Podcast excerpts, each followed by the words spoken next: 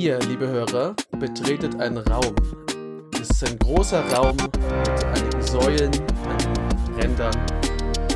Er ist nicht so gut erleuchtet, ihr seht aber deutlich drei verschrobene, dunkle Gestalten, die sich offensichtlich um etwas streiten, das aussieht wie kleine, viereckige Kärtchen aus Papier. Das sind natürlich wir, denn wir sind wieder mal da mit dem Commander Kompass und es geht heute um Spiel oder Exil mit den Adventures in the Forgotten Realms. Jetzt kommt zusammen, was eigentlich von Wizards schon immer so zusammengehören hätte können, nämlich Dungeons and Dragons und Magic the Gathering. Und weil wir wissen, dass ihr Spiel oder Exil liebt, haben wir mal den Almanach all dieser Zauberkarten durchgeguckt, haben die eine Hälfte einem Licht vorgeworfen und die andere Hälfte in einem Tempel weihen lassen, was davon jetzt Spiel ist und was Exil. Das findet ihr mit uns zusammen raus. Aber erstmal stelle ich noch natürlich die zwei anderen komischen Gestalten vor. Das ist zum einen der selbsternannte König des Underdark, Freddy. Hi. Servus, und ich räume mal kurz aus, was passiert. Ah, scheiße, Rocks fall, everyone dies. Zum Glück zählt das nicht für uns, weil wir die Meister in dieser Folge sind. Und dann haben wir noch haben wir einen Teleportionsgeist. den von den Göttern gesegneten Fritz. Hi Fritz. Hallo Jochen, und ich muss zugeben, ich könnte dir stundenlang zuhören, wenn du so schöne Intros einsprichst mit Rollenspielkomponente. Ich freue mich schon sehr auf vielleicht eine zukünftige Folge, wo das nochmal passieren wird. Aber erstmal hallo. Schön, dass wir wieder zu dritt sind. Das freut mich auch. Ich bin aus dem Urlaub zurück und wir können direkt mit unser aller Lieblingsformat loslegen, wo wir einfach, das muss man ja immer voranstellen, aus den verschiedensten Gründen Karten bejubeln oder verdammen. Es kann das Artwork sein, das jemandem nicht passt. Es kann die Schreibweise von Cascade sein, die jemandem nicht passt. Es kann aber auch sein, dass äh, jemand sich schon mal persönlich mit dem Künstler getroffen hat und gesagt hat, ich habe noch nie so viel Bier getrunken wie mit dieser Person und deswegen gibt es ein Spiel. Es gibt tausend Gründe, ein Spiel oder ein Exil zu geben. Und dann würde ich mal sagen, legen wir doch direkt los, oder? Machen wir gar keine langen Umschweife mehr. Die Türen des Dungeons öffnen sich. Dam, da, dam, Die treten dam. hinein und you find some prisoners. Gleich meine erste Karte, die ich glaube so gut wie niemand auf dem Schirm hat, denn für viele Leute sieht es direkt nach einer Ank Draft Ankommen aus. You Find Some Prisoners ist eine 1 und Rot Instant mit einer Choose One. Da gibt es den ganzen Cycle, da gibt es multiple Karten. Das Auswählen äh, ist so ein kleines Sub-Theme. Nur ich finde, you, you Find Some Prisoners ist besonders interessant, denn die zwei Modi sind Break Their Chains, Destroy Target Artifact. Also einfach Artifact Removal auf zwei Mana Instant als Value, das Unhibrate. Und der andere Modus ist Interrogate Them. Exile the top three cards of target opponent's library. Choose one of them until the end of your next turn. You may play that card and you may spend mana as though it were mana of any color to cast it. Der Grund, wieso ich diese Karte so sehr mag, ist, weil sie viel flexibler ist, als die meisten Leute Credit geben. Abrade ist eine super starke Karte. Removal oder eben, also zweimal Removal. Einmal Kreatur-Removal, einmal Artefakt-Removal. Doch diese Karte finde ich besonders cool, denn sie ist Artefakt-Removal oder Tutor-Hate. Denn sehr viele Tutoren legen oben auf die Bibliothek. Sei es jetzt das Scheming Cemetery, Vamp Oh, Vampiric nice. Tutor, ja, Mystical geil, Tutor. Instant. Und dann kann ich Instant Speed diesen Tutor zerstören. Das ist ein anderer Modus von Abrade, den ich sehr stark finde und erstmal natürlich nicht nach Tutor Hate aussieht und im Zweifelsfall kann ich es ja immer noch für eine Karte eintauschen wie einen Cycle. Mega Freddy da cool. direkt wieder die, Spezialfähigkeiten rausgefunden hat. Ich dachte mir einfach nur, ja, also es ist dreimal Etali angreifen, also hinter diesen zwei Mana versteckt sich dreimal ein fetter Dinosaurier, was ja auch schon super geil ist. Du hast ein Spiel gegeben, Freddy, oder? Denn ich würde jetzt Ja. auch eins geben. Ja, also dann fängt die heutige Folge doch mal mit einer richtig schönen, positiven Note an, weil auch von mir gibt es ein Spiel für diese Karte. Ein seltenes, äh, einheitliches Spiel zu Beginn der Folge. Ich habe ja das letzte Mal versucht, das immer so verkünstelt zu vermeiden. Ich finde die äh, äh, mechanisch super, also alles, was Freddy gesagt hat, stimmt. Aber vor allem ist das eine Karte, wo für mich als D&D-Laie extrem gut Wizards es geschafft hat, das umzusetzen. Und zwar, ich hätte nicht gedacht, dass diese Art, die Karte zu benennen, also you, irgendwas passiert, du bist in irgendeiner Situation, also es gibt ja auch you see a pair of goblins und so weiter, dass das so gut funktioniert und so flavorhaft ist. Weil ich damals bei den Arch-Enemy-Karten fand ich super cringy. Ne, die sind ja auch irgendwie so meine Dark Schemes oder die haben auch so untypische Magic-Namen gehabt. Ähm, aber bei denen funktioniert es total gut und es funktioniert auch so gut wegen diesen Flavor-Worten. Ich weiß gar nicht, wie die offizielle Bezeichnung von denen ist. Diese, diese Flavor-Tidbits quasi, wo die Modi dann eben so Namen haben. Und für mich, ich habe das gesehen in der Spoiler-Season und ich hatte instant den Vibe von diesen alten Choose Your Own Adventure Büchern. Da gab es auch von Dungeons and Dragons welche. Und viel, also ich selber habe ja nie Dungeons and Dragons gespielt, im Gegensatz zu euch. Aber das kam sofort zurück zu mir. Deswegen allein dafür schon ein Spiel und einfach ein Spiel für diese ganze Umsetzung, die aus meinen Augen ganz cool gegangen ist mit diesen Modi-Karten und generell diese Flavor-Blurbs und so. Das Einzige, was man gegen diese Karte sagen könnte, ist, dass Profis natürlich die Gefangenen erst befragen und dann ihre Ketten aufbrechen würden. Also immer beides wählen. Aber es gibt in Magic ja auch genügend Fähigkeiten und äh, Tricks, wie man das einfach nochmal spielen kann. Und dann kann man die Entscheidung wiederholen. Fritz, was ist denn deine nächste Karte? Ich habe es ja gerade schon erwähnt, dass ich von uns dreien mit Abstand der am wenigsten D&D-Bewanderte bin, glaube ich. Und auch sehr lange wusste ich nicht viel mehr von D&D, als dass es das gibt. Und irgendwann habe ich dann mal so ein bisschen dazu gelesen. Ich bin nie dazu gekommen. Ich hatte nie die Zeit und ich hatte auch nie die Freunde, tatsächlich mal D&D zu spielen. Aber ich habe mir dann mal irgendwann so ein bisschen die Monster Manuals durchgelesen. Und ich bin ja schon so ein alter Timmy immer noch. Und habe natürlich gleich geguckt, was ist das krasseste, das fetteste Viech im D&D-Universum. Und das ist die Taraske. Oder sagt man Tarrasque? Ich weiß es gar nicht. Ähm, ja. Und ich habe die ganze Zeit, als das Set angekündigt wurde, mich schon gefreut, so, oh, die müssen doch eine Taraske machen, wie wird die wohl sein? Und, ähm, und jetzt gibt es die natürlich. Und es ist nicht nur eine Taraske, sondern es ist the Taraske, also die Taraske schlechthin. Gibt es da nur eine oder wie ist das? Es ist ja auch egal, auf jeden eine, Fall. Ja, es gibt nur die Taraske. Ah, also die kann dachte, auf mehreren auftauchen Spezies. und sie kann auch sterben, aber sie kommt wieder. Das ist das, der Witz, die ist quasi überall, aber es ist immer die eine Taraske. Ah ja, okay, okay. Also, also das Ding ist ziemlich fett. Es hat 10 10. Es ist monogrün. Es kostet 6 Mana, 3 grüne Mana. Es ist eine legendäre Kreatur und ein Dinosaurier auch noch, was ich ganz witzig finde. Und es hat den schönen Text, ähm, sie hat Eile und Ward 10, wenn du sie gecastet hast, also wenn du sie gewirkt hast. Und immer wenn sie angreift, kämpft sie mit irgendeiner Kreatur, die der verteidigende Spieler oder die verteidigende Spielerin kontrolliert. Ist jetzt erstmal nicht sonderlich OP, sondern ist halt schon, ja, ist halt eine gute Karte. Wird erst dadurch gut, wenn du sie wirklich hard castest. Also sie ist jetzt nicht so leicht irgendwie aus dem Graveyard zu reanimieren und so. Also alles eine sehr, sehr faire Karte. Und ich muss sagen, was mir daran gefällt, ist, es ist eine schöne, ich gucke mir die an und es ist so ein bisschen so, man hat so ein warmes Gefühl von so Oldschool Magic. Es ist nicht irgendwie broken, es ist nicht irgendwie ridiculous, es ist einfach ein fettes grünes Viech, das haut Leute und es ist nicht so OP wie grün mittlerweile halt einfach sehr häufig war in letzter Zeit. Und das ist mir sympathisch. Und deswegen finde ich die cool. Und dafür gibt es ein, Spiel von mir. Ich habe auch am Anfang gedacht, hey, die Terraske, das wird Electric Boogaloo 2. Ich ähm, bin basically ein Eldrazi und äh, ich esse Eldrazi Titans auf. Aber hier ist, wo ich es ein Exil gebe. Weil, weil es gibt zwei Dinge an der Terraske. Eine Terraske, die besiegst du nicht. Eine Terra also beziehungsweise du überlebst eine Terraske oder du äh, äh, bringst sie weg. Wenn du sie im Kampf besiegst, dann, ist dein, dann spielt dein DM falsch. Punkt. Weil ähm, das Ding besteht aus zwei Merkmalen. A, dass du einen Haufen Ressourcen brauchst, um das, brauchst, um das überhaupt Schaden zu machen kann und dass niemand sie beschwören kann. Das ist gut umgesetzt, mit dass man, man muss es erstmal casten und überhaupt die Chance zu haben, das Ding zu töten, kostet dich 10 Ressourcen. Cool. Aber du hast eine große Kreatur und wodurch zeichnet sie sich noch mehr als alles andere aus? Dass sie sich regeneriert. Das sind, die hat zwei Faktoren. Sie ist groß und sie regeneriert sich. Alles andere ist Window Dressing. Wo ist die Regeneration? Wo ist, dass es nicht stirbt? Wo ist, dass es vielleicht wieder zurückkommt, dass man es nur temporär besiegt? Irgendwas, was diese Regenerationsability hat, die ist nirgends. Hm.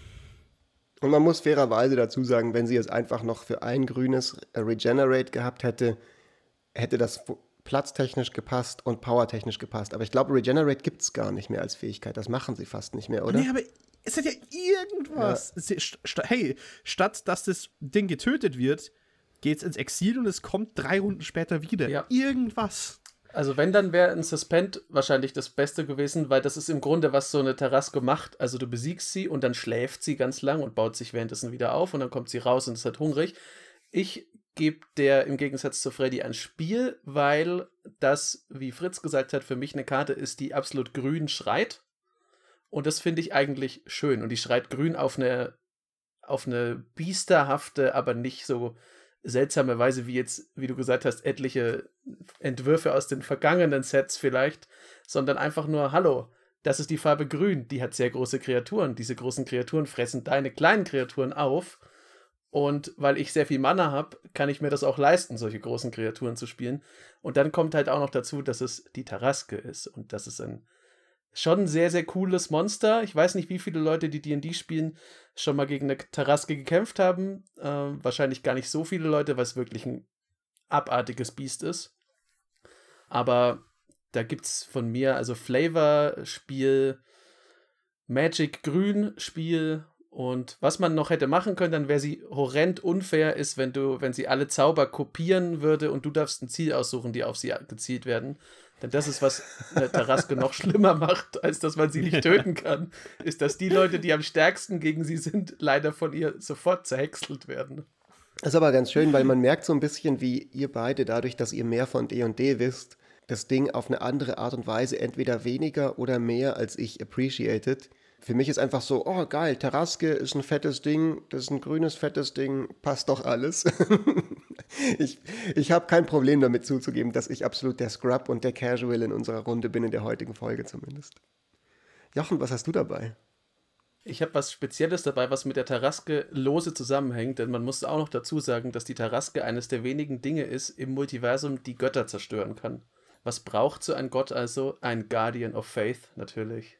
Das ist eine kleine weiße Spirit-Kreatur, ein, ein Geisterritter, mit 3-2, kostet 2 weiß, ein beliebiges, hat Flash, Vigilance und jetzt kommt der Teil, weswegen ich dem ein Spiel geben werde. Das ist so eine kleine Mini-Teferis Protection für Kreaturen. Der sagt nämlich, wenn er aufs Schlachtfeld kommt, dann phasen eine beliebige Anzahl von Kreaturen, die du kontrollierst, aus. Das allein ist ja schon mal sehr gut, weil also gegen Phasen kann man überhaupt gar nichts machen. Also wenn die erstmal ausgefaced sind. Und was auch noch gut ist, alles, was die auf sich drauf haben, faced mit aus. Weil ganz oft, wenn du Sachen auf die Hand zurücknimmst, hast du natürlich das Problem, okay, Equipment-Deck, musst alles nochmal spielen. Auren sind direkt weg. Und das umgeht der Guardian of Faith. Dafür ist es dann auch für mich okay, dass er halt nur Kreaturen anzieht und nicht alle Permanents. Also irgendein, irgendein Nachteil muss ja eine Karte auch haben. Und äh, der triggert mich halt auf so vielen Ebenen. Das ist ein Ritter, der hat eine coole Fähigkeit. Der ist weiß. Spiel. Den hätte ich vielleicht fast auch in meine Liste genommen. Aber aus einem mechanischen Grund eher, denn Flicker ist halt ein bisschen schon ausgelutscht, sag ich mal. Flicker als Protection existiert in vielen Fällen, aber Flicker hilft halt keinen Token-Strategien, keinen Aura-Strategien, keinen, also wirklich nur Creature-ETBs und der Guardian of Faith, der stirbt in den Board-Wipe selbst mit weil er sich selbst nicht auf rausnehmen kann. Und dadurch ist er halt weniger repeatable, weniger abusbar und es gibt so ein bisschen den wichtigen Nutzen, den Weiß ein bisschen gefehlt hat. Und ich finde es einfach, man kann schwer über eine Toolbox-Karte wie das sauer sein, weil man hat sie, ja, hat sie ja schon relativ stark. Das Einzige, was ich halt sagen könnte, ist, also es ist ein bisschen weird, weil ich nicht weiß, ob ich nicht einfach trotzdem lieber flickern möchte. Dann komme ich mal hier als Partypooper rein mit einem Exil auf den Guardian of Faith. Ja, Jochen, du siehst, dir steht der Horror ins Gesicht geschrieben. Er ist ein bisschen ein Kollateralschaden. Ich bin kein, und jetzt oute ich mich, ich bin kein besonders riesiger Fan von Phasing. Und zwar ist das für mich persönlich, und ich habe echt extrem hohe Toleranz für den ganzen Complexity Creep in Magic, aber für mich ist das so eine ne Sache irgendwie so, müssen wir jetzt unbedingt auch Phasing wieder zurückbringen? Mich hat das schon bei Teferis Protection aufgeregt, weil Phasing ist so komisch und dann weißt du immer nie, wann, wann kommt es genau zurück. Okay, klar, cool, es rettet Tokens, das ist cool für die Person, die den spielt, aber als ich den zum Beispiel auch gesehen habe, habe ich mich dann gleich geärgert, so, oh nee, jetzt kann ich den nicht in meinem Flicker-Deck spielen, für so einen schönen kleinen Mass-Flicker, was ja auch immer witzig ist. Und äh, deswegen oute ich einfach, ich bin kein riesiger Fan von Phasing und äh, deswegen tut mir leid, Guardian of Faith und tut mir leid, Jochen, aber ein Exil. Was soll ich dazu sagen? Ja, ich mache dann weiter mit einer Karte, wo viele Leute von mir nicht erwartet hätten, dass ich der ein Exil gebe. Xanatha Guild Kingpin. Vor allem hätten, glaube ich, viele Leute nicht erwartet, dass ich das ein Exil gebe, weil es ist ein Beholder und ich liebe Beholder, weil es einfach ein scheiß dummes Auge ist. Und dumme Augen sind Nummer eins Kreaturen. Es gibt keine besseren. Paranoide so. Augen vor allem noch. Richtig. Ähm, Xanatha Guild Kingpin ist ein 6-Mana Dimir Commander, also 4 und schwarz-blau. Legendäre Kreatur Beholder. Und äh, während dein Upkeep wählst du einen Gegner. Du, dieser Gegner oder die Gegnerin kann während dieser Runde keine Spells casten und du darfst Karten von der oberen Bibliothek spielen, wie du halt Lust hast und du kannst jedes Mana dafür bezahlen. Ich mag Stileffekte grundsätzlich, wenn es in gewissen Maßen ist. Ich bin kein großer Fan von Agent of Treachery, aber ich habe selbst mein eigenes Stil-Deck. Das Problem an der Karte, das ich habe, ist, dass es erstmal sechs Mana ist und du machst nichts. Das heißt, in den meisten Fällen würde ich da natürlich noch einen Haufen Protection reinhauen. Und weil ich sechs Mana investiere, muss ich viel mehr Control-lastig gehen. Und das zwingt mich mehr oder weniger in eine Richtung, wo ich selbst ein sehr, sehr passives Deck habe, wo ich so viel Protection und sonstige Effekte brauche, dass ich eigentlich nur mit den gegnerischen Decks effektiv gewinnen kann. Und das hat seine eigenen äh, kleinen Spite-Dinge, weil auch wenn ich Klau-Effekte mag, ich mag es halt auch zum Beispiel, dann diese geklauten Dinge zu kopieren und sonstiges, um halt dann auch wirklich ein Board auszubreiten, wenn die Person draußen ist. Und ich glaube einfach, das ist, ein, das ist eine Karte, die liest sich cooler, als sie dann eigentlich im Spiel ist. Ich stimme dir bei dem insofern zu, äh, also er ist spielerisch nicht besonders gut. Es ist sechs Mana, es passiert erstmal nichts, es ist in Farben, die nicht super, super stark sind, was Mana Acceleration angeht in der Kombination. Und vermutlich wirst du dann doch den Leuten so auf die Nerven gehen, dass sie regelmäßig den weghauen, weil sie halt irgendwie das nicht wollen, dass sie nichts mehr casten können und so. Und, äh, und dafür ist er gar nicht so gut, weil du musst immer noch das Mana zahlen und, und so weiter und so weiter. Aber ich gebe ihm trotzdem ein Spiel. Und zwar, ich habe keine Ahnung von der D&D-Lore. Ich kenne diesen Xanathar nicht. Könnt ihr mir gleich sagen, ob es den wirklich gibt und ob man den kennt. Aber ich sehe diese Karte und ich, und ich sehe so, ah, okay, das ist also Jabba the Hutt in den Forgotten Realms. Und das finde ich cool. Hm. Ich finde Jabba the Hutt extrem witzig. Der hat eine große humoristische Qualität. Es ist so ein, so ein fettes, wabbelndes Ding, das aber gleichzeitig einer der krassesten Gangsterbosse ever ist. Und Xanathar ist einfach ein fettes, wabbelndes Ding mit zehn Augen. Das eines der größten Gangsterbosse ist. Ja, eben, das sieht man ihm einfach an. Das ist einfach, guck, der ist da in seinem, der, der hat da seine, du siehst einfach diese Artwork von dem und du hörst sofort die Musik aus der Kantine in Moss Eisley. Und Bring Han Solo und den Wookie. Ja, genau, genau. Und äh, Boss.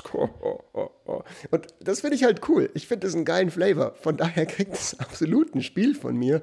Äh, und ich finde es total geil, dass wir einfach so einen lustigen Charakter jetzt auch im, in dem, im Magic-Multiversum haben. Und ich meine, wenn es noch mehr davon gibt von D&D, dann wird es echt fucking Zeit, dass ich da mal eine Runde zocke. Ich liebe einfach Beholder, aber spielerisch spricht sich einfach null an. Ja, ich gebe dem auch ein Exil, auch wenn ich aus den gleichen Gründen, die Fritz genannt hat, zum Flavorspiel schon im Hinterkopf hatte, weil Xanata ist halt cool. Xanata hat sein eigenes Sourcebook und zwar passenderweise den, den Guide to Everything, denn Xanata schreibt halt nicht einfach irgendein Buch, sondern der weiß natürlich alles. Den. Der ist so cool. Und deswegen hätte ich ihm aus reinen Flavorgründen schon ein Spiel gegeben, auch weil Beholder lustig sind, weil die halt so paranoid und wahnsinnig sind und der es immerhin geschafft hat, in diesem Zustand ein Verbrecher-Imperium aufzubauen, was vielleicht hilfreich ist. Hm? Aber ich finde, was ihr gesagt habt vorher, stimmt auch alles. Also der Effekt, den er hat, ist nicht so stark, weil es dauert natürlich dann wieder bis zum Upkeep, er kostet viel Mana und gleichzeitig hat er so eine mega unspaßige Klausel drin, wie du darfst dann einfach gar nichts machen. Und natürlich wäre er sonst zu schwach. Du könntest natürlich, du könntest, man könnte auch sagen, man kann den Leuten auch so die Instance dann von oben weg spielen, wenn sie viel mit Top-Deck-Manipulation spielen. Aber das ist halt so eine Kombination aus so ist es zu schwach, mit noch weniger wäre es noch schwächer, aber gleichzeitig ist dieses, ja, du darfst halt keine Zaubersprüche spielen, das nervt mich einfach tierisch. Und deswegen kriegt er ein Exil, was für Xanata wahrscheinlich gar nicht schlimm ist, weil der eh irgendwo im Untergrund rumfleucht. Also, der lebt das, der vibet das richtig. Wäre meine Vermutung zumindest. Wir können ja mal weitermachen mit einer anderen Legende aus dem D&D-Universum, die so bekannt ist, dass sogar ich auch schon von ihr gehört habe vor diesem Set.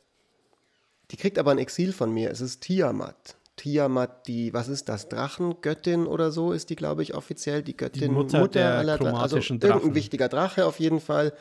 Und äh, sie kriegt von mir ein Exil, weil es ist ein fünffarbiger Drachenlord, der macht irgendwelche Effekte mit Drachen und ich schlafe schon ein, wenn ich das auch nur sage. Also konkret macht sie 7-7 fliegend, zwei farblose Mana und dann eins von jeder Farbe. Und wenn sie ins Spiel kommt, falls du sie beschworen hast, falls du sie gewirkt hast, durchsuchst du deine Bibliothek für fünf Drachenkarten, die nicht äh, Tiamat im Namen haben und unterschiedliche Namen haben, zeigst sie vor, nimmst sie auf deine Hand, mischst deine Bibliothek und ich finde fünffarbige Drachen einfach lame. So finde ich schon den Urdrachen lame. Irgendwie mag ich die nicht. Ich weiß nicht warum. Ich finde aber auch ganz konkret sie, also dann gibt es auch schon 1000 Lords. Es gibt schon irgendwie einen Haufen fünffarbige Drachenlords. Und konkret finde ich ihren Effekt nicht so super cool. Also ich, ich, ich klar, okay, fünf, fünf Sachen tutern ist schon witzig und so, aber es ist halt einfach so, du ziehst fünf Karten, die in der Regel fünf Fettis sein werden. Wann brauchst du fünf fette Drachen auf der Hand? eher selten, es sei denn, du hast irgendwas Witziges, um sie jetzt alle ins Spiel zu bringen, wie irgendwie einen grünen Myojin mit einer Marke drauf oder sowas in der Art. Ähm, und ansonsten, wenn du nicht gerade irgendwie Infinite Hand Size hast, musst du die dann meistens wahrscheinlich irgendwie abwerfen, dann kannst du sie natürlich wieder reincheaten, aber ich finde diesen Effekt nicht so nice. Ich fand auch Conflux als Karte nicht so nice. Die macht ja im Prinzip dasselbe. Die tutert dir fünf Karten auf die Hand und kostet auch, ist auch fünffarbig. Das ist halt Conflux für Drachen. Aber von mir, ich bin da nicht beeindruckt Exil und ich finde, es wirkt auch nicht epic. Also es wirkt nicht wie eine epic Drachengöttin oder sowas. Ja, ich glaube, ich gebe dir auch ein Exil. Das liegt daran, dass ich Tiamat halt nicht mag. Also das, ich, es gibt in Dungeons and Dragons so ein bisschen das Problem, dass es halt die chromatischen Drachen gibt. Also der, deren Göttin ist sie. Und da gibt es die metallischen Drachen, den, deren Gott haben wir auch im Set, nämlich äh, den Planeswalker Bahamut. Jetzt ist es so, dass die chromatischen Drachen meistens cooler aussehen und deswegen allein so aus ästhetischen Gründen vielleicht hätte sie ein Spiel bekommen können. Aber ich finde den Effekt jetzt auch nicht unbedingt das, was ich mir vorstelle, wenn die Drachengöttin irgendwo aufschlägt. Weil das die, die Göttin der Drachen ist, das ist ja zu dem Zeitpunkt schon bekannt. Und die sollte halt auch, also die ist stark genug eigentlich, damit die auch selber was reißen kann, aber so suchst du dir halt dann wieder nur Drachen raus. Gleichzeitig hätte ich es cooler gefunden, wenn irgendwie das so gewordet gewesen wäre, dass es unterschiedliche Farben sein müssen. Das ist dann natürlich wieder schwierig, aber im Grunde spiegelt es ja wieder, dass sie fünf unterschiedlich farbige Köpfe hat und dann die Fähigkeiten von diesen Drachen hat. Aber das wiederum spiegelt sich nicht richtig in der Mechanik wieder. Also die hat jetzt nicht irgendwie Eis, Feuer, Gift, Tod, das, sondern die ruft halt andere Drachen. Was auch irgendwie passt, flavormäßig, aber dann entscheide ich mich doch im Zweifelsfall immer für Bahamut und nicht für Tiamat und deswegen kriegt sie von mir ein Exil. Ihr liegt da falsch, ihr gebt denen Spiel, denn euer Wille ist nicht euer eigen. Mortal Flesh is weak, denn ich bin die Roots of all evil. Was sind das für Karten? Du hast sie vorhin Edgy genannt. Das sind die Arch-Enemy-Karten. Ich liebe diesen Scheiß. Und Tiamat hat mich zum ersten Mal seit langem dazu gebracht, einfach mal wirklich dieses Arch-Enemy-Zeug anzuschauen. Und ich finde, sie ist ein relativ fairer Commander in fünf Farben. Ist halt sehr stark in diesen Drachen-Tribal und wirklich stark wird sie zum Beispiel mit Sneak-Attack-Effekten und sonstiges. Aber ich finde es einfach cool, wirklich ein Deck zu haben, wo ich sage, hey, ich bin der Arch-Enemy am Tisch. Ich will mir das richtig Böses bauen. Und für den Flavor finde ich da einfach Tiamat unglaublich geil. Insbesondere, wenn man es eben schafft, als Arch-Enemy-Deck zu bauen. Und sorry, aber teilweise die Namen der Karten von diesen Arch-Enemy-Karten, die ich da, da entdeckt habe, mal wieder so. Every last Westish shall rot. Das ist so schön edgy und das ist genau an 17-jährigen Freddy, der definitiv Emo-Core gehört hat. Und ich, ich, ja, ich glaube, cringy war, war das Wort, das äh, ich vorhin benutzt habe. genau. Aber es ist halt perfekt für den cringy 17-jährigen Billy Talent hörenden Freddy, der sich seine Haare schwarz gefärbt Klar. hat. Nee, also ich, ich, ich sag ja auch gar nicht, dass man Tiamat nicht cool finden darf. Das ist ja immer so bei nur, nur für mich persönlich. Aber gut. Auch schön, dass, dass sie dich so freut. Das ähm, wundert mich aber auch gar nicht. Ich glaube, du hast auch ganz am Anfang schon dich auf Tiamat gefreut gehabt, oder? Als, als das ja. Set irgendwie frisch gespoilt wurde. Die ist ja. ja auch eine Dungeons and Dragons Bombe, das Ding einfach. Also selbst jemand, der nichts damit anfangen kann, der kann halt was mit einem fünfköpfigen Drachen anfangen. Und dann ist Tiamat ja auch noch in der uralten Dungeons and Dragons Serie, in der Zeichentrickserie, da kommt Tiamat auch schon vor. Also das ist ein Urgestein von Dungeons and Dragons und die ist schon irgendwie cool. Ich mag sie halt einfach nicht so gern. Mich würde da aber mehr interessieren, Freddy, wenn die jetzt fünf Köpfe hat. Wir haben nur drei, unser Drache. Aber welcher dieser Köpfe behauptet denn von sich, dass er der König der fünf Köpfe wäre? weißt du das? Ja, easy, der Grüne. Der denkt eh, der, hat, der ist der King of Commander. Ich so. verstehe. Ich habe übrigens direkt ein Exil, das ich hinterher schieben kann, was ein bisschen äh, meine Tradition fortsetzt und gleichzeitig bricht. Es ist nämlich eine Boros-Legende und auch ein super bekannter DD-Charakter, Bruenor Battlehammer. Der kriegt von mir ein Exil, der kostet 2 und eben rot-weiß. Ist ein 5-3 Zwergenkrieger und der sagt, dass jede Kreatur, die du kontrollierst, plus 2 plus 0 für jedes Ausrüstungsstück kriegt, das sie trägt. Und du darfst 0 bezahlen anstelle der normalen Equip-Kosten wenn das die erste Equip-Fähigkeit ist, die du in diesem Zug aktivierst. Also, wenn man es jetzt natürlich super fair spielen würde, wäre es genau einmal in deinem Zug. Wir alle wissen, dass es so nicht passieren wird, weil man auch instant äh, auf Instant Speed equippen kann, etc. Leon etc. Genau. Da kann man viele schöne Sachen machen, aber ich war ja sehr froh, dass mit Strixhaven Lorehold ein bisschen frischen Wind reingebracht hat und äh, Leute, die Spiel oder Exil kennen, wissen, dass ich jetzt langsam immer mehr dazu neige, sofort einzuschlafen, wenn ich eine Boros-Legende mit Equipment sehe. Und der macht es halt wieder.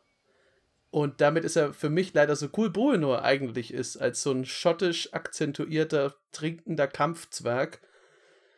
So langweilig ist für mich sein Effekt und damit ist er einfach nur irgendein generischer Boros-Zwerg und kriegt ein Exil.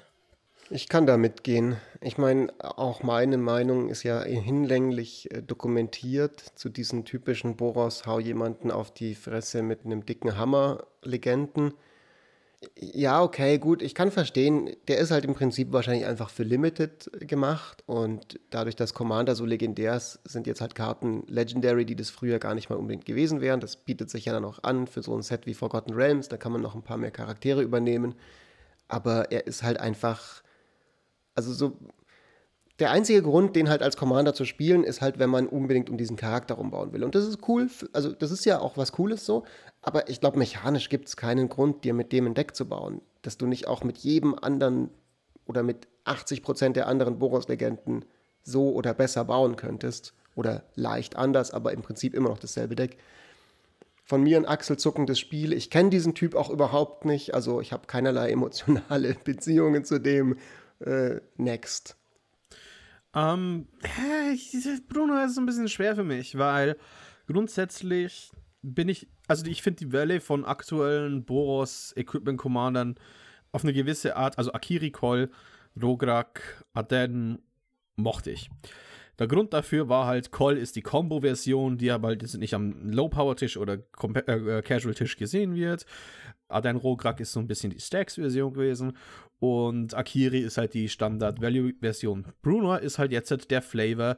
Ich möchte richtig hart aufs Maul geben und das macht er auch gut. Und wenn jemand die Person ist, die halt sagen möchte, hey, ich möchte wirklich Turn 3, Turn 4 20 Damage mit meinem Commander machen oder sonstiges, dann ist Bruno schon der Pick. Aber das geht halt auch mittlerweile in anderen Farben. Und es geht auch in Boros anders. Und als Equipment-Deck finde ich, find ich mittlerweile halt, haben die anderen, also Koll und die anderen, die ich genannt habe, trotzdem coolere Interaktionen, die, mit die man erforschen kann. Hier kann man halt besonders hart aufs Maul geben. Und deswegen, auch wenn ich sie normalerweise verteidige, muss ich hier auch ein Exil geben. Armer Zwerg. Ein seltenes Dreifach-Exil haben wir gar nicht so häufig, oder? Oder eigentlich schon. Ne? Irgendwie sind wir uns oft auch einer Meinung. Aber wir haben heute erstaunlicherweise sehr viele unterschiedliche Beweggründe für die äh, Exile und Spiele, Mhm. die wir gehen. Das ist ganz, ganz cool. Freddy, du hast bestimmt noch was für uns, oder? Wie eine Dungeons and Dragons Gruppe. Ja, genau. Äh, ich bring mal ähm, eine monoweiße Karte rein, die ich überraschend cool finde. Und zwar, es ist die Paladin-Class. Es gibt zwölf Klassenkarten und die sind so ihr eigenes Enchantment. Und zwar haben die drei Stufen: Level 1, Level 2, Level 3. Sie funktionieren wie Level Up. Und also quasi, sie fangen mit Level 1 an, wenn sie reinkommen und dann für einen gewissen Mana-Kosten gehen sie auf Level 2 und bekommen den zusätzlichen Effekt und dann Level 3 und bekommen den letzten Effekt. Paladin Class ist eine Karte, die ich unglaublich gut finde. Denn auf 1 hat sie Spells your opponent cast during your turn cost one more to cast. Also alle gegnerischen Zauber in deiner Runde kosten 1 mehr für ein Mana Enchantment. Das ist bereits ein relativ solider Effekt, weil es eben die Person neben dir zwingt, ihre Interaktion schon vor deiner Runde rauszuhauen. Dann für drei Mana kann man das auf Level 2 upgraden und Kreaturen, die du kontrollierst, bekommen plus 1 plus 1. Und für 5 Mana, immer wenn eine Kreatur von dir angreift oder halt immer wenn du angreifst, kannst du eine Kreatur wählen. Diese Kreatur erhält plus 1 plus 1 für jede andere angreifende Kreatur und Double Strike. Und es kostet 5 Mana zum Aktivieren. Ich sag's so. Das ist vielleicht, was, auf was die Leute schlafen. Diese Klassenkarten sind fast alle unglaublich stark und unglaublich flavorful. Ich wollte fast fünf Stück in diesen Podcast nehmen, weil ich mich nicht entscheiden konnte, welche davon ich mehr mag. Ich finde, Paladin Class ist die, die am meisten von Leuten akzeptiert wird, weil der erste Effekt ist gut und dass alle Kreaturen plus 1 plus 1 bekommen, ist für drei Mana eigentlich der Standard. Mana-Kosten für den Effekt und das dann noch zu bekommen, das können viele Leute verchecken. Oder das können viele Leute appreciaten. Aber ich sag's so, die Klerikerklasse, Badenklasse, Fighterklasse, das sind alles Karten, die könnt ihr selbst nachschauen und die sind allesamt spielbar. Ich gebe dem auch ein Spiel, weil ich das die gelungenste Version von Dungeons and Dragons Implementierung in diesem Set finde. Also ich habe durchaus mit den anderen so meine Probleme mit dem vielen Rumgewürfel und zum Beispiel dem Dungeon. Das mag ich nicht, aber das ist cool, diese Klassen ins Spiel zu bringen, weil das halt auch so, so spielt man halt. Also du kannst ja nicht, du kannst natürlich auch irgendwas anderes sein, du kannst ja auch was ausdenken, aber erstmal wirst du wahrscheinlich eine dieser Klassen sein und wenn du dann mehrere davon hast, dann kannst du noch eine Party assemblen. Und die Effekte, jetzt gerade bleibt man mal beim Paladin, sind auch wirklich, wirklich gut. Also die sind absolut äh, eine gute Verzauberung. Du kannst sie immer wieder zurückholen, weil sie so wenig kostet. Was mich etwas wundert, ist, dass, okay, das liegt daran, weil das menschliche Gehirn es sonst nicht versteht, wenn du nicht Dungeons and Dragons spielst, dass es Level 1, 2 und 3 hat, weil Level 1 verstehe ich, da fängst du an als Paladin aber dann kommt eigentlich der nächste Sprung erst auf 3, da wählt man dann wieder was aus und auf 5 kommt dann das, dass man zweimal schlagen darf bei den allermeisten Klassen. Das heißt, ähm, logischerweise wäre es in der Klasse cooler, wenn das 1, 3, 5 wäre, aber dann wiederum sitzt du natürlich da als nicht-Dungeons Dragons Spieler und denkst dir, sag mal, haben die getrunken, während die diese Karte designt haben? Ja, es muss auch ein Also Limit ich- geben, wie viel Fanservice man für die eingefleischten D&D-Leute Eben. machen kann. Genau, das, das ist halt so, klar, das muss da nicht sein, aber trotzdem gibt es da ein Spiel für all diese Klassen, selbst für die mit Schwarz drin, weil eigentlich in D&D alle Klassen irgendwie cool sind. Warlock ist die einzige, die Trash ist. Okay, jetzt kommt hier was ganz Neuartiges in unserem Spiel oder Exil. Ich habe drei Bewertungen für diese Karte oder für diesen Cycle. Ich habe zwei Exils und ein Spiel. Sie sind aber unterschiedlich gewichtet. Also, erstmal ganz konkret zur Paladin-Class selber als Karte. Ich finde die nicht so interessant. Ich finde die Effekte alle ein bisschen klein für Commander. Irgendwie plus eins plus eins auf mein Team interessiert mich in der Regel nicht so sehr. Dass irgendwie Zaubersprüche von Gegnern nur in meinem Zug teurer sind, ist irgendwie auch sehr fringy irgendwie. Und das letzte ist dann irgendwie schon cool mit dem Double Strike und das ist schon ein fetter Bonus, aber bis du da mal bist und so viel Mana reingelegt hast und so lange musst es legen und es ist so gefährlich. Es wird wahrscheinlich einfach häufig weggehauen werden. Deswegen finde ich sie einfach nicht so super strong. So, deswegen schon mal ein kleines Exil. Ein sehr großes Spiel gibt es für diese gesamte Kartenmechanik an sich. Die finde ich super cool. Die gefällt mir sehr gut. Also im Prinzip Sagas, die du manuell aufs nächste Kapitel bringen kannst. Oder halt eben diese Level-Up-Mechanik bloß als Enchantment. Das gefällt mir super gut. Aber hier kommt jetzt mein letztes kleines Exil wieder rein. Ich bin nicht tief genug in D&D drin, dass ich das appreciaten kann, dass die Class heißen. Ich weiß, es gibt diese Klassen, aber ich hatte nie einen Charakter mit irgendwelchen Klassen und ich finde bei denen finde ich, wenn ich jetzt irgendwie so Ranger Class, was, was, was heißt das? Was repräsentiert diese Verzauberung? Die, die, das verstehe ich so als Magic Vortos nicht genau, was jetzt diese Verzauberung eigentlich sein soll. Weil eine Class ist ja wie ein Beruf. Also warum, warum was genau wird jetzt repräsentiert dadurch. Und das Zweite, was mich ein bisschen outweirdet aus einer Worters-Perspektive, ich war immer unter dem Eindruck, du levelst ab, also ich kenne das jetzt von Diablo und so weiter, dadurch, dass du halt Erfahrung kriegst und dass du Monster haust und so weiter. Und vielleicht findest du ab und zu mal ein Item, das dir dann irgendwie erlaubt, in deiner Klasse irgendwie nochmal eins, irgendeinen Skillpunkt zu verteilen und ein bisschen besser zu werden. Aber diese Enchantments, die sagen ja im Prinzip, du kannst Geld bezahlen und dich einfach aufleveln. Also du kannst einfach durch Mana kannst du dir einfach Klassen kaufen. Und das finde ich so weird irgendwie. Also ich stelle mir halt vor, ich kann einfach in die Taverne gehen. Da sitzt irgendwie dann in so einer Ecke sitzt da Xanaka, Xanata, Guild Kingpin. Und dann kann ich sagen so, yo, servus Xanata, hier sind 200 Golddukaten, also 5 Mana oder sowas. Ich wäre jetzt gerne so ein richtig krasser Ranger. So, und dann bin ich auf einmal ein krasser Ranger mit den ganzen Skills. Das macht für mich alles irgendwie flavormäßig, verstehe ich diese Karten nicht. Ich finde es super interessant, dass, dass du sagst, Jochen, dass die so krass gut äh, umgesetzt sind von dem DD-Konzept. Also für mich, bei mir kommt das gar nicht an. Ich, deinen Punkt habe ich gar nicht wahrgenommen. Es stimmt natürlich, man würde auch als Spieler ja nicht sagen, ich spiele eine, einen Charakter, der die Klasse Ranger hat, sondern man sagt, hey, das ist XY, der ist ein Ranger. Oder die ist ein Ranger oder ein Paladin.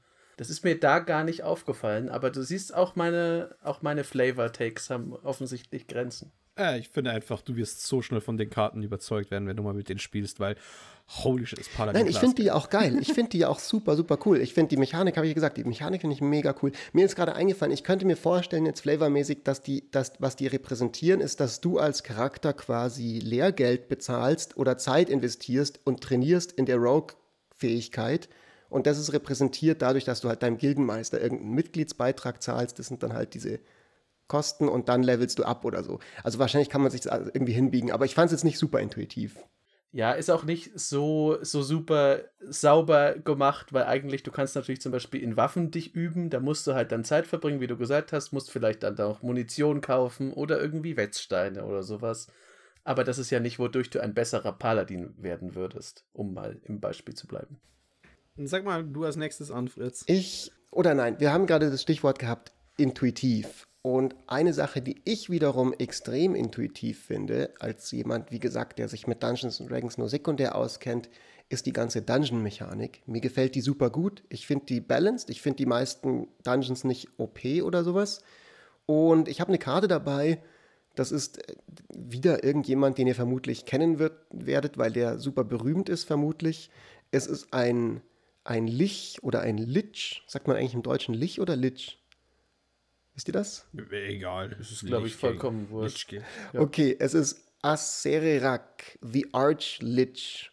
Der Erzlich, ein 5-5 legendärer Zombie-Zauberer für zwei Mana und ein schwarzes Mana. Und wenn er ins Spiel kommt und du noch nicht den Dungeon namens Tomb of Annihilation ähm, vervollständigt hast, also nicht einmal durch diesen Dungeon ganz durchgelaufen bist, muss er auf deine Hand zurück und du venturest in den Dungeon. Das bedeutet, du gehst in diesem, auf diesem kleinen Dungeon-Kärtchen, also die gibt es in den Booster-Packs, ähm, in den nächsten Room. Ne? Also, und jeder Raum hat quasi einen eigenen Effekt, der dann irgendwie wieder triggert. Also da scryt dann irgendwas oder du kriegst irgendeinen Treasure-Token und am Ende kriegst du irgendeinen coolen Payoff.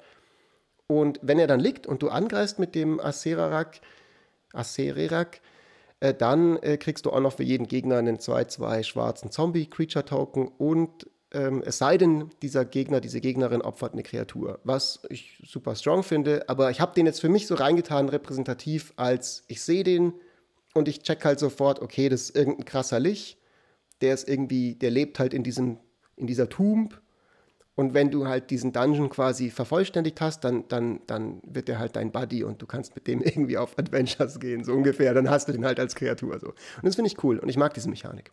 Also von mir ein kleines Spiel für den ich könnte jetzt deine Tradition fortsetzen und ihm zwei Exile und ein kleines Spiel geben. ich habe vorhin so lange monologisiert, wir sollten das nicht zu sehr ausarten lassen, diese Tradition. Ich, ich schäme mich schon dafür bereits. ich bin ganz schnell. Das kleine Spiel ist, äh, der hat im Grunde ja so einen Grave Pact-artigen Effekt auf sich drauf, aber man kann den umgehen und das finde ich okay. Das als die Leute wissen, ich hasse diese Art von Effekten. Also dafür gibt es ein winzig kleines Spiel. Das wiegt aber nicht auf, dass es zum einen ein Lich ist. Das sind die verabscheuungswürdigsten Wesen überhaupt. Das sind halt die Verkörperung von schwarzem Mana. Da kann man mich mit jagen. Das dürfte hinlänglich bekannt sein. Und dann kommt dazu, dass er diese Dungeon-Mechanik nutzt. Und diese Dungeon-Mechanik, es gibt halt drei Dungeons. Und ich würde jetzt mal nicht davon ausgehen, dass in Zukunft so arg viele Dungeons kommen. Das fällt bei mir unter eine, in einen Bereich mit den Würfeln, also speziell mit den D20s. Das ist halt sowas, das ist sehr, sehr cool und ikonisch für Dungeons and Dragons. Ich verstehe, warum das drin ist, aber das fügt sich sonst überhaupt nirgends ein und deswegen wird es dann auch außerhalb dieses Kosmos wahrscheinlich nicht mehr so richtig genutzt werden und dann hast du halt, ja, das ist eine ganz coole Mechanik, die wird von ungefähr 20 Karten unterstützt. Äh, das, dieses übliche Problem, wenn man, gerade bei älteren Sets gibt es ja, dass man irgendwas hat, was man sehr gern mag, aber dann gibt es nur fünf Karten dazu und da lohnt sich ein Commander-Deck nicht wirklich. Das ist jetzt in dem Fall nicht, weil es gibt genügend Karten in dem Set. Ich glaube nur, dass das für zukünftige Sets keine Rolle spielen wird, weil es so Dungeons and Dragons spezifisch ist und da kommt der Mechanik-Jochen halt mal durch und sagt, hm, nee, ist mir zu eng. Ähm, für die Dungeon-Mechanik ist Azeradak nicht unbedingt mein Favorit. Ich finde Nadada ein bisschen cooler. Der ist in sich selbst ganz interessant geschlossen und mir kommt es auch so vor, als würde ich dafür keine andere äh, Venture-Mechanik brauchen, weil der nämlich on ETB und on Attack dieses Dungeon macht. Aber Azeradak ist ganz cool, weil ich mag den Flavor von, der ist eigentlich unbesiegbar, solange er nicht die Tomb of Annihilation completed hat. Er ist überall im Land und macht da sein Unscho äh, Unhold und kommt immer wieder und zerstört überall, äh, vergiftet die Brunnen und brennt die Felder ab. Und erst wenn man den Tomb of Annihilation komplettiert hat, dann ist er da und dann hat er auch noch sein, ähm, seinen Minion, den du machst, als letztes Teil von der Tomb of Annihilation. Das ist cool für mich ist es 90% der Zeit ein Combo-Outlet für Alluren, für Rooftop Storm und für Infinite Mana, damit ich immer wieder Venture und ja nicht Tomb of Annihilation spiele. Weil das ist nämlich so das Problem mit der Karte, das ich habe, dass in 90% der Fälle nur der erste Text für mich relevant wird. Und diese Bounce, diese Fle ähm, White Main Lion Teile, die ja, sorry, aber wenn ich den spiele, dann werde ich einen wegen den White Main Lion Effekt nehmen und dann wäre es mir egal, das, ob das ein cooler Lich ist oder einfach ein schwarzer Wildman Lion. Guck mal, also Jochen, von mir auch ein Exil. Für dich ist die Personifikation allen Übels einfach ein Lich und für mich ist es Freddy, der diese Karte sieht und in der ersten, sein erster Gedanke ist, oh, Kombokarte allein wegen der ersten Clause. Freddy ist ein Licht. Da kommen wir nämlich wieder zusammen. Freddy ja. ist die Person, die sagt, gut, in einem Leben kann ich x Macht anhäufen. Warum nehme ich nicht x Leben und habe dann x Macht im Quadrat? Drei Geld und keine Kinder. Das ist äh, Freddy. Finde ich gut, wieder zum Arch-Enemy. Jetzt flavortechnisch geworden. Was ist denn unsere nächste Karte? Ich hätte jetzt mal direkt eine, noch eine Legende eingeführt die auch ein eigenes Buch hat und der ich ein Spiel gebe, weil die so schön, ja, chaotisch ist sie nicht, aber ich finde sie unverbraucht. Volo, Guide to Monsters. Bekannt aus Volos Guide to Monsters. Exakt, also mehr auf das Buch eingehen kann man eigentlich nicht. Ein äh, menschlicher Magier, der ist Simic, ungewöhnlich, dass ich jetzt eine Simic-Karte äh, vorstelle, aber kostet zwei, grün und blau und hat 3-2, wie gesagt, menschlicher Magier. immer wenn du einen Kreaturenzauber wirkst, der keinen Kreaturentyp teilt mit einer Kreatur, die du kontrollierst oder die in deinem Friedhof liegt, dann darfst du diesen Zauberspruch kopieren. Das ist so ein bisschen, weil Volo halt sagt, okay, ich möchte mir nicht achtmal Gnolle anschauen. Das ist langweilig.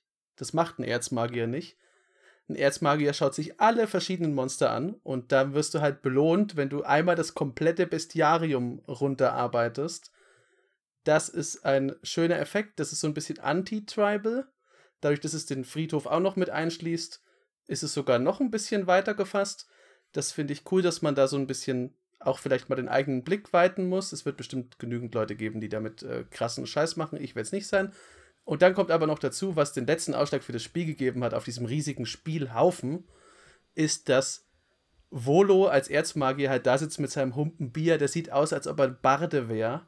Und das ist so ein cooler Typ. Also der ist so, Maurice würde ihn hassen, weil er nicht aussieht wie ein Erzmagier, sondern wie irgendwer, der Bier trinkt in der Taverne. Äh, Volos Guide to Monster, ikonische Karte und wie gesagt, das ist ein unverbrauchtes Konzept. Ich glaube, das ist auch gar nicht so einfach zu bauen, weil die Restriction, dass die Karte auch im Friedhof sein muss, ist, denke ich, richtig gut. Und da will man teilweise sogar seinen eigenen Friedhof exilen, falls man multiple Elemente hat und sonstiges, äh, Elementare hat und sonstiges. Und da kann man vielleicht auch was drauf aufbauen dass man mit einem leeren Friedhof spielen möchte oder vielleicht sogar statische Effekte, die alle Friedhöfe entfernen und sonstiges dafür. Ähm, an sich sehr coole Karte. Ich mag ich es vor allem mit Evoke-Dingen. Also drei Mana, zwei Mulldrifter, lass mich vier Karten ziehen und ich habe noch einen Mulldrifter draußen. Let's go. An sich kann, kann ich über die, über die Karte nicht viel sagen. Ich bin zwar immer noch so, ja gut, das ist halt ein Simic Value Grind Commander, aber ich glaube, der hat genug Deck Restrictions, dass ich, wenn ich, dass wenn ich gegenüber von denen sitze, wenigstens nicht kotzen will. Also, Spiel von dir. Ja. Von mir ein Spiel mit einem kleinen Sternchen, also mit einem kleinen, mit einer kleinen Fußnote.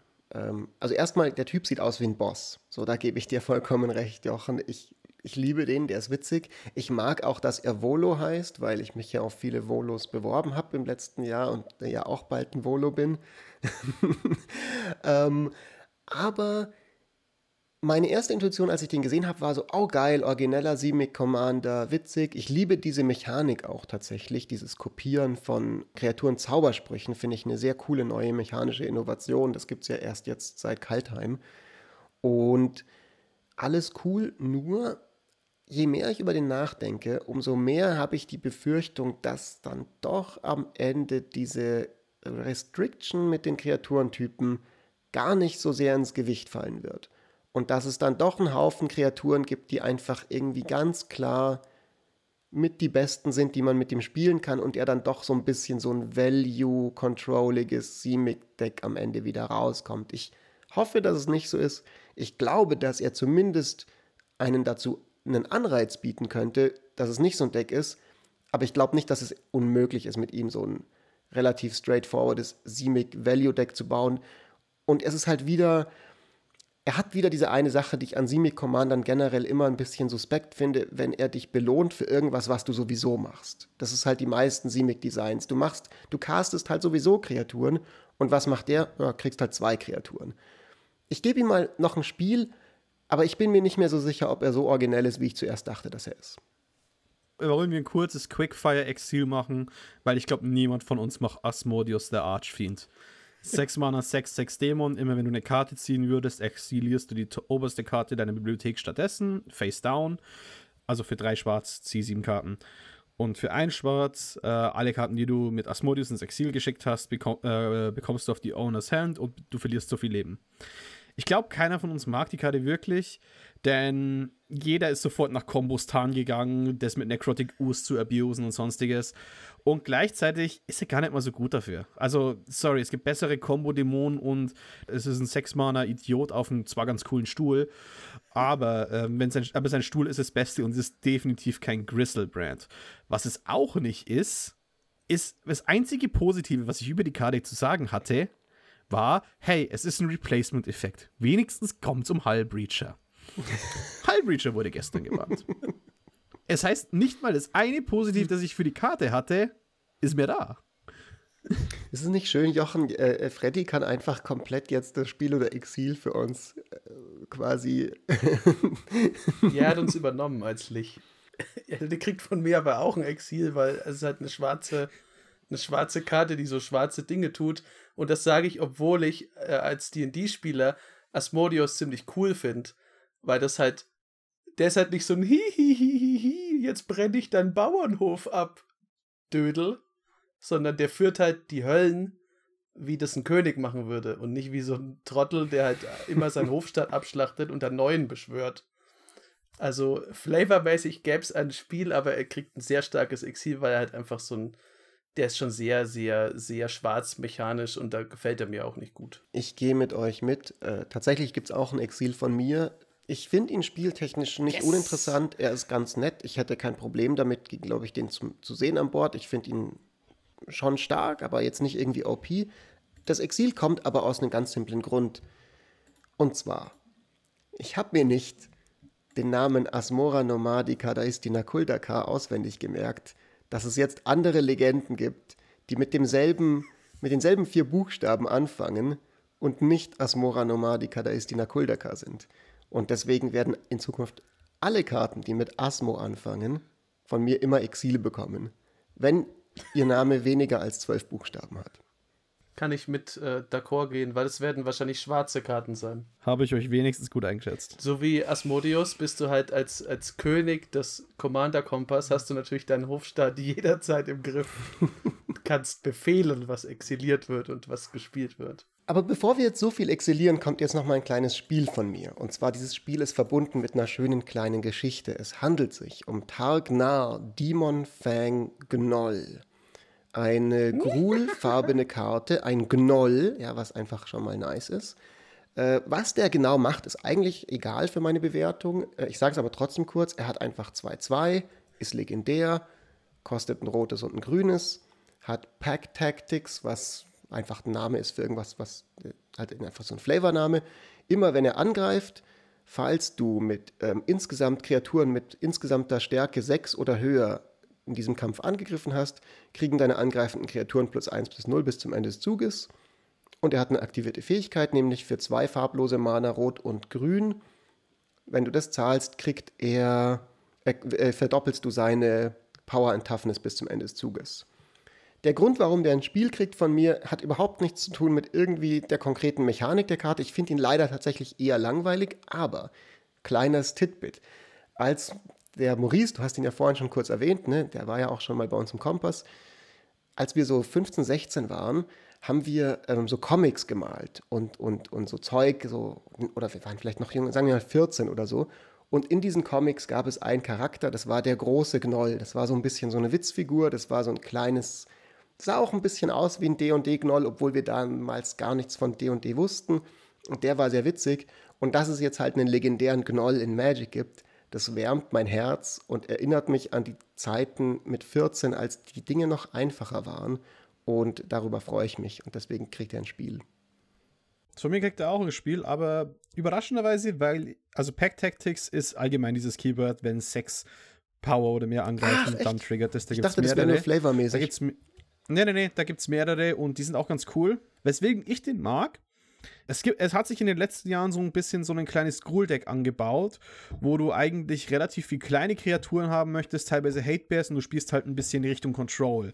Also dann auch mit Liquid Metal Coating und äh, Artifact Destruction und auch Artefakte auf die kleinen Kreaturen und du brauchst halt die kleinen Kreaturen, um deinen Schaden durchzudrücken, weil du nicht unbedingt auf die großen Gruul-Kreaturen gehst. Und der slottet da perfekt rein und gibt dir auch noch den Late-Game-Plan, den du bräuchtest, weil wenn du von viel Mana kommst, dann wird er halt so einen richtig starken Beatstick, kann Commander Damage threatenen und sonstiges. Also es ist eine relativ simple Karte, aber sie fittet in einen, äh, einen Archetypen, der so eine Karte als Commander braucht, weil der Rest vom Deck relativ komplex ist. Das war eine sehr gute Ausführung. Ich könnte jetzt einfach nur eineinhalb Minuten lachen wie ein Knoll. das ist so mein, mein Fantasy Guilty Pleasure sind Knolle jeder, der schon mal mit mir gespielt hat, weiß, dass ich, wenn ich die Möglichkeit habe, Banditen oder Gnolle oder Goblins, werde ich immer Gnolle nehmen, weil Gnolle super, super, super, super cool sind. Die sind bösartig und feige. Allein der Name sind, schon, Gnoll. Ja, die sind mega. Dann ist das auch noch ein Demon Fang. Also das, das spielt auch noch auf den Gott an, der die erschaffen hat. Ich finde es auch lustig, dass er Pack Tactics hat, wenn sich äh, da draußen DMs rumtreiben, also Dungeon Master, die wissen, dass Pack Tactics ein sehr schneller Weg sein kann, eine Gruppe zu töten, obwohl man das nicht wollte, weil man sich gedacht hat, ja gut, das sind ja nur Wölfe. Und die werden Pack Tactics, beste Fähigkeit. Die werden mit Pack Tactics so absurd stark, das ist ja, du kannst im Grunde Wölfe gegen alles werfen, weil Wölfe sind immer gefährlich. Wer würde Durch gewinnen? Sechs Millionen Wölfe oder die Sonne? Äh, Kobolde sind deswegen auch, weil die sind die einzige Spielerrasse, die Pack Tactics ja, haben. Und die sind so spaßig. Eine fantastische Außerdem, Mechanik. auch wenn ich ein Otter bin, bin ich auf dem Discord-Server, der Knoll Patrol heißt. die Antwort Man sieht, übrigens, es gibt eigentlich nur Gründe für Gnolle. Deswegen Spiel, Spiel, Spiel, Spiel, Spiel, Spiel. Die Wölfe würden gewinnen, wenn sie nachts angreifen. Falls euch die Antwort auf diese Frage noch interessiert hat. Es gibt noch eine Sache, die muss ich anreißen und ich glaube, Jochen, in deinen Shownotes meinst du das ähnliche. Für mich ist der Stand in Delina Wild Mage. Und zwar ist es eine Karte, die hat 4 Mana, 3, 2. Wenn sie angreift, macht sie eine Kopie von einer Karte, die eben, äh, von einer Kreatur, die ebenfalls angreift. Wenn es eine legendäre Karte ist, ähm, verliert die legendäre Karte Legendary und dann im Endstep exiliert man diese Kreatur. Und sie hat noch einen äh, Effekt, der sagt, äh, create one of those tokens, roll again. Moment, was würfeln? Wenn Delina Wildmage angreift, dann kopiert man nicht, dann würfelt man einen D20. Und auf 1 bis 14 macht sie diesen Token und auf 15 bis 20 lässt sie ihn wiederholen. Ah, mittlerweile bin ich satt, dass zu viele Karten mittlerweile einfach die legendäre Klausel mit diesen Kopieren umgehen. Von Sakashima, äh, also von, von den Sakashimas ist es noch fein, weil da macht es flavormäßig Sinn, aber der Clone aus War of the Spark und ganz andere Dinge, die halt immer wieder legendär umgehen. Mittlerweile ist es halt schon ein sehr nerviges Ding, wo legendäre Klone eigentlich zu viel existieren, insbesondere weil einige Karten sollten nicht kopiert werden, wie eben Garuda und das halt zu ein paar anderen Problemen führt. Das andere ist, dass dieses 15 bis 20 ähm, ist zwar ganz cool in Limited und man kann den Combo-Archetypen drum draften, aber das wird man in Commander so gut wie nie haben. Das heißt, dieses multiple Kopien ist eigentlich in den meisten Fällen halt pures Luck. Und das ist so eine Karte, wo man sitzt mit vier, mit vier Leuten nieder und natürlich gibt es einen gewissen Luck-Faktor, aber Delina ist, glaube ich, die Karte, die am stärksten mit einzelnen Luck wirklich das Spiel gewinnen kann. Bei den meisten Würfelkarten haben sie sich zurückgehalten, bei Delina nicht. Jetzt muss ich der wieder, äh, muss ich dir wieder zustimmen und der auch ein Exil geben, weil ich es ja schon angerissen habe, wie du gesagt hast. Ich mag halt diese Würfelmechanik nicht. Also ich finde die für D&D super passend, aber wenn du nicht D&D spielst, hast du keinen D20. Inzwischen gibt es die ja dann in Sets, also die sollen ja dann auch dabei sein. Aber das ist halt ein sehr spezifischer Würfel und ich kann mir nicht vorstellen, dass dieser Würfel halt nochmal irgendwo vorkommt, außer in Dungeons and Dragons Sets. Und abgesehen davon finde ich das, was Delina macht, also ich finde Wild Magic super cool in Dungeons and Dragons, weil das ist halt so ein Chaos-Effekt. Das sind Zauberer, die haben, die wissen nicht genau, wie ihre Magie funktioniert was lustig ist in den meisten Fällen. Hier ist es einfach nur, wie du gesagt hast, mit der Legendary Rule, ja, okay, also es ist halt nur mal Commander und eigentlich ging es auch mal irgendwann drum, dass sich Legenden bekämpfen und nicht die 85 baugleichen Kinder von Legenden, die haargenauso aussehen wie das Mutterschiff, die sich dann boxen. Deswegen kriegt die von mir ein Exil, auch wenn ich Wild Sorcery oder Wild Magic einfach gern mag. Ja, verdammt nochmal, ich muss euch schon wieder zustimmen. Auch von mir gibt es ein Exil für diese Karte. Und zwar am Anfang war ich ihr noch neutral eingestellt, bis jetzt gerade Freddy darauf hingewiesen hat, dass sie diese Clause mit dem Legendary hat. Und ich muss da 100% euch zustimmen. Es gibt einen Grund, dass Legendary oftmals auch ein bisschen bessere Karten sind, weil es ist ja eigentlich ein bisschen ein Drawback. Und ich finde das auch gut, dass das so ist ich finde das sinnvoll, dass Legendary nicht einfach ein Flavor Blurb ist, wie diese ganzen Flavor Blurbs, die jetzt in diesem Set auf den Karten draufstehen, sondern dass es tatsächlich was bedeutet. Ich meine, gut, Guy Ruder, dein Beispiel vorhin, den ETB könnte man immer noch kriegen mit Kopiereffekten, weil du kriegst den ETB ja und dann stirbt die, äh, die Kopie sofort, aber trotzdem, ich finde, es sollte was Besonderes bleiben, dass man diese Non-Legendary Clause hat, also except it's not legendary. Und, und sehe das auch skeptisch, wenn das zu viel kommt. Deswegen auch von mir ein Exil für die Karte. Und ich kann mir auch vorstellen bei der, dass man da dann durchaus in so eine Würfelorgie kommt, wenn man zu viele irgendwie, du darfst nochmal würfeln und du darfst irgendwie nochmal plus 5 irgendwie drauflegen, jedes Mal, wenn du ein D20-Ergebnis würfelst und dann lässt sie dich das alles wiederholen und dann legst du noch irgendwie Krags Other Thumb oder sowas in der Art, der sicherlich irgendwann auch mal blackboardert wird. Und dann würfelst du da zwei Stunden lang und kannst gar nicht mehr aufhören, weil es kein May. Ah nee, sie haben es sogar Erratat, ne? Das ist ja das Witzige an der Karte. Sie haben zu, zu May Erratat, obwohl sie auf der Karte selber als Force Roll Again äh, steht. Ich glaube zwar, also es, übrigens kleiner äh, Einwurf als Statistik-Nerd. Es wird ja immer gesagt, diese D20 nicht Spin-Down, nur die darf man nehmen und die Spin-Down darf man nicht nehmen. De facto, wenn der Würfel gebalanced ist, ist es von der Wahrscheinlichkeit her pretty much dasselbe. Da äh, macht es keinen Unterschied. Also ich glaube, jeder kann auch guten Gewissens einfach die normalen Spin-Downs nehmen. Ähm, aber trotzdem ist es auch einfach was, was nervig werden kann.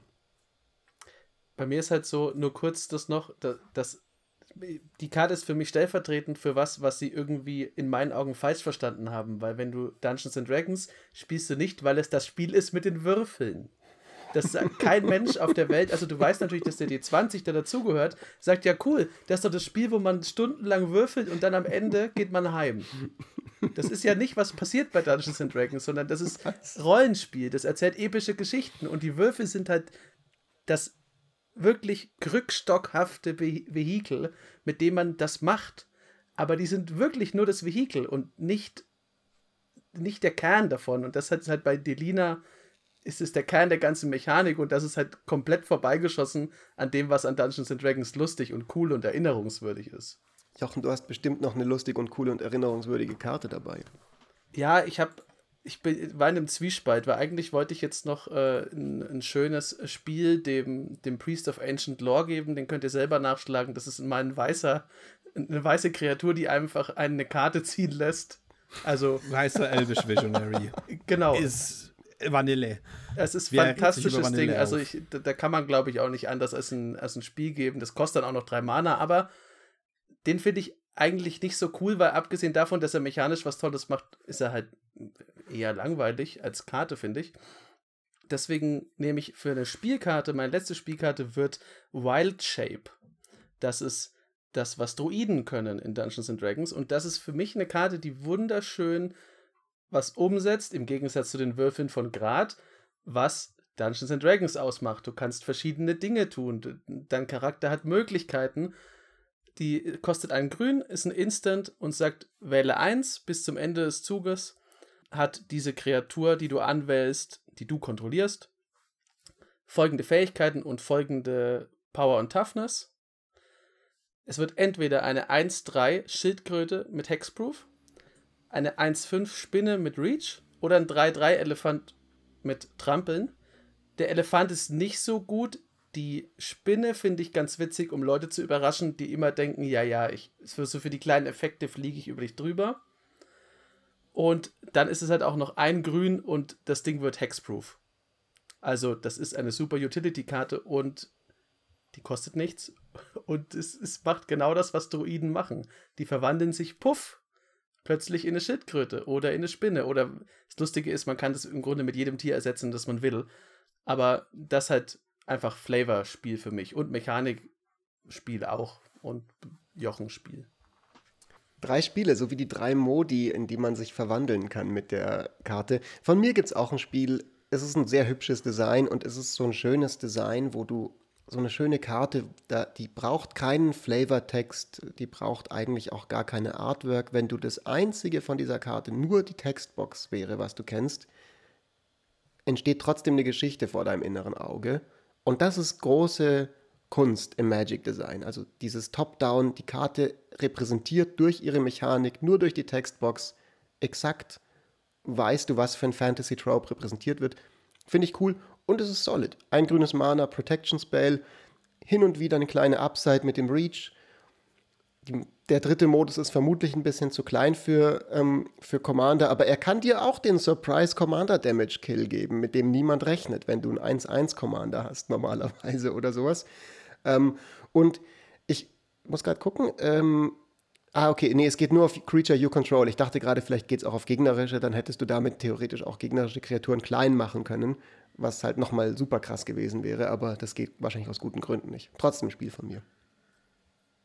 Wild Shape ist eine Karte, der möchte ich gerne ein Spiel geben, weil ich mag diese grünen Einmaner Hexproof-Karten wie Wines of Vastwood und sonstiges. Ein Spiel aus der Snakes Can Wait wo die Karte gut ist, ist halt in Death Touch Decks äh, und dieses Death Touch Rebel, das sich langsam anmacht, weil da sind halt alle drei Modi gut von, hey, ich kann mich beschützen, Reach tötet dann meistens bei einer Death Touch Kreatur auch noch den Flieger mit und Trample und Death Touch ist eine geile Interaktion.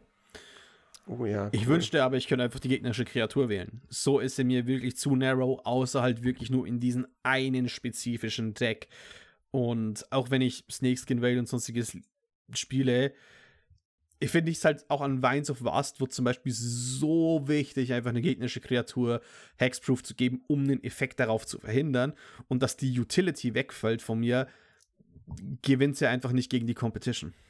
Wie fies das wäre, wenn Druiden einfach andere Leute verwandeln könnten. Aber dann wären sie, glaube ich, auch eher Zauberer.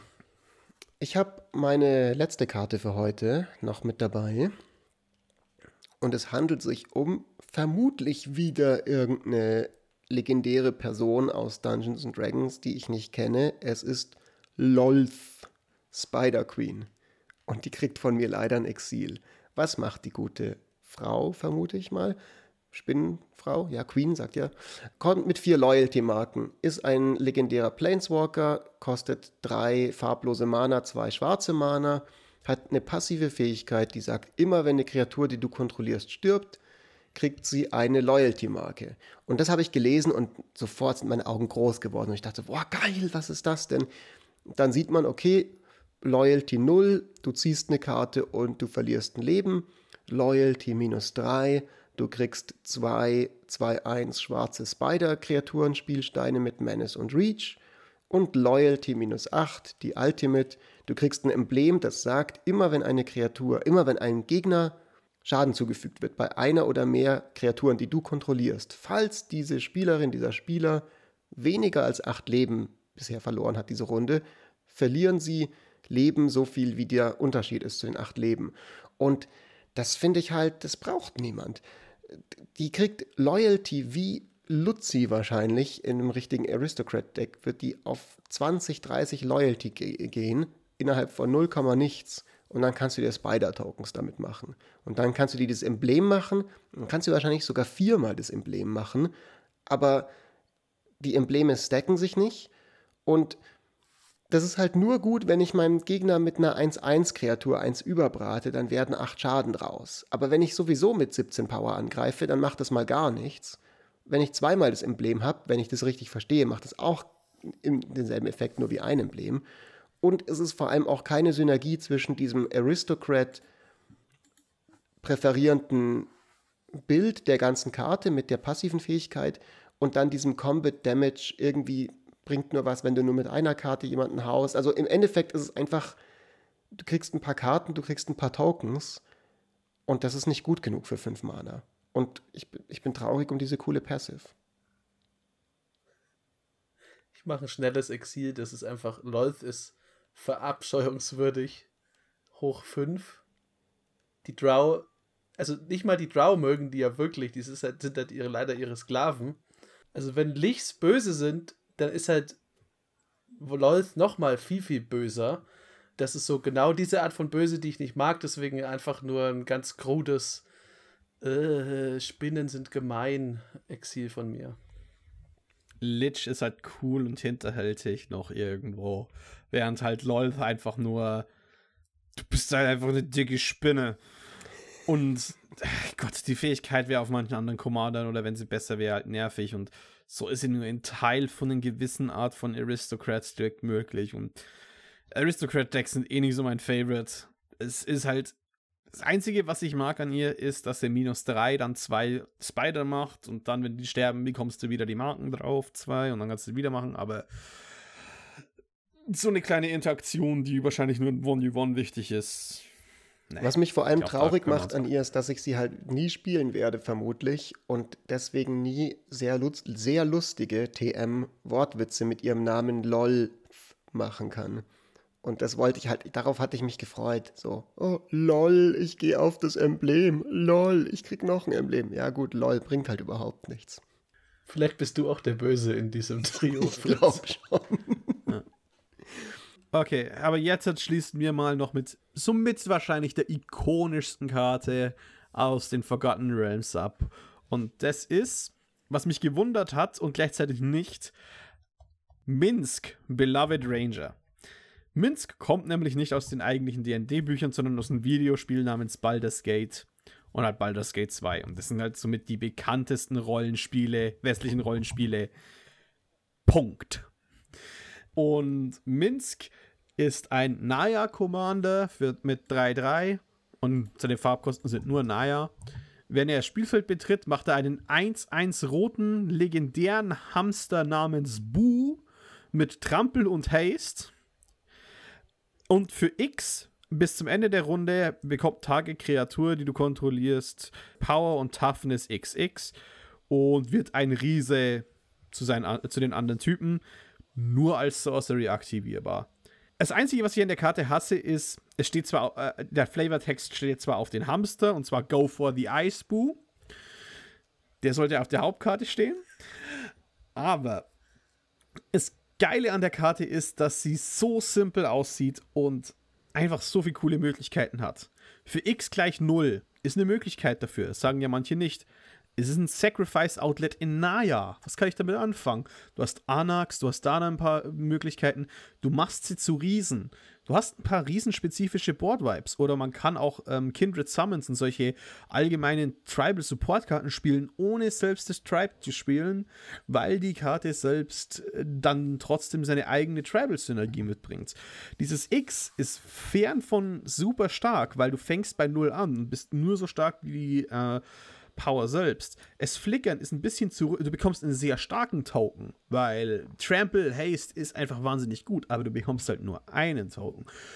Es ist eine Karte, die an vielen Fällen halt einfach zurückgezogen ist, aber gleichzeitig ist es so perfekt, weil ein DD-Charakter, ein, ein, ein Baldur's Gate-Charakter kann einfach nicht alles aber wenn man die unterstützt, dann können die so viel und mehr, als man erst glaubt.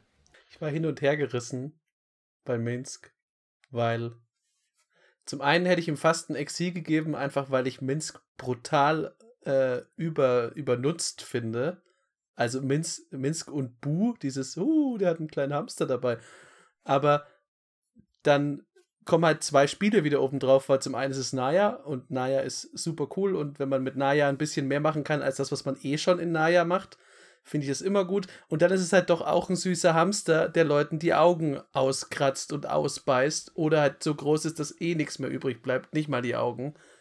Also werde ich mit meinen eigenen Waffen geschlagen und geben Spiel. Ja, das ist doch eine schöne, ein schöner Abschluss, weil auch von mir kriegt ihr ein Spiel, aber aus ein bisschen einem absurden Grund. und zwar, der Typ heißt Minsk. Und ich musste da gerade sofort daran denken, es gab so einen Cartoon, als ich klein war, Pfeifel der Mäusewanderer. Ich weiß nicht, ob ihr den kennt oder Leute den kennen von unseren Zuhörern und Zuhörern. Der heißt und, sogar der Mauswanderer für den Oder Wortwitz. der Mauswanderer. Ähm, und da gab es äh, die Geschichte, die sich diese Mäuse erzählt haben, von der Maus von Minsk. Und die Maus von Minsk war so eine krasse Maus, die so riesig groß war und immer die Katzen verprügelt hat. Und dieser Hamster, wenn du den halt groß machst mit seiner Fähigkeit, dann ist es der Hamster von Minsk, der auch super stark und super groß ist. Und das finde ich super witzig. Ist zwar ein ganz anderes Minsk, also in dem Fall halt die Stadt Minsk, aber trotzdem cool. Und ist eine süße Karte. Ich habe keine Ahnung von Baldur's Gate und keine Ahnung von der Lore von dem Typen, aber ich finde das witzig. Und was ich finde, ganz ehrlich, auch als, als Aufruf an alle Leute da draußen,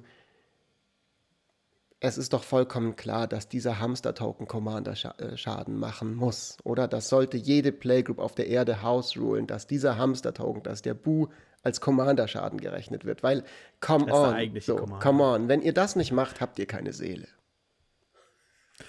Aber ihr könnt uns doch gerne schreiben, was ihr von diesem Set haltet. Gefällt euch D&D? Gefällt euch, wie es umgesetzt ist? Seid ihr genauso enttäuscht, als ich Feivel gesagt habe, dass niemand mit Papa zurückgeantwortet hat? In den Fällen geht auf edh-kompass auf Twitter. Über Commander Kompass findet ihr uns auf Instagram oder auf TikTok. Lasst gerne die Reviews da. Spotify, Apple Podcasts, was auch immer, dürft ihr immer gerne machen. Und natürlich, wer die Bruce auf den ersten Tag möchte und weiter über komische Half-Breachers-Philosophie reden möchte und ja, dieses Scheißding hat gebannt gehört, der kann gerne auf Discord kommen. Halt im, im unten oder Beschreibung, keine Ahnung, irgendwelche Seiten. Ihr seht's Der schon. Link zum Discord, Kompass, den Discord. findet ihr in der Beschreibung vom Twitter-Account. Und jetzt habt eine schöne Woche und seid gut. Ciao. Auf Wiedersehen. Ciao. Ciao, ciao.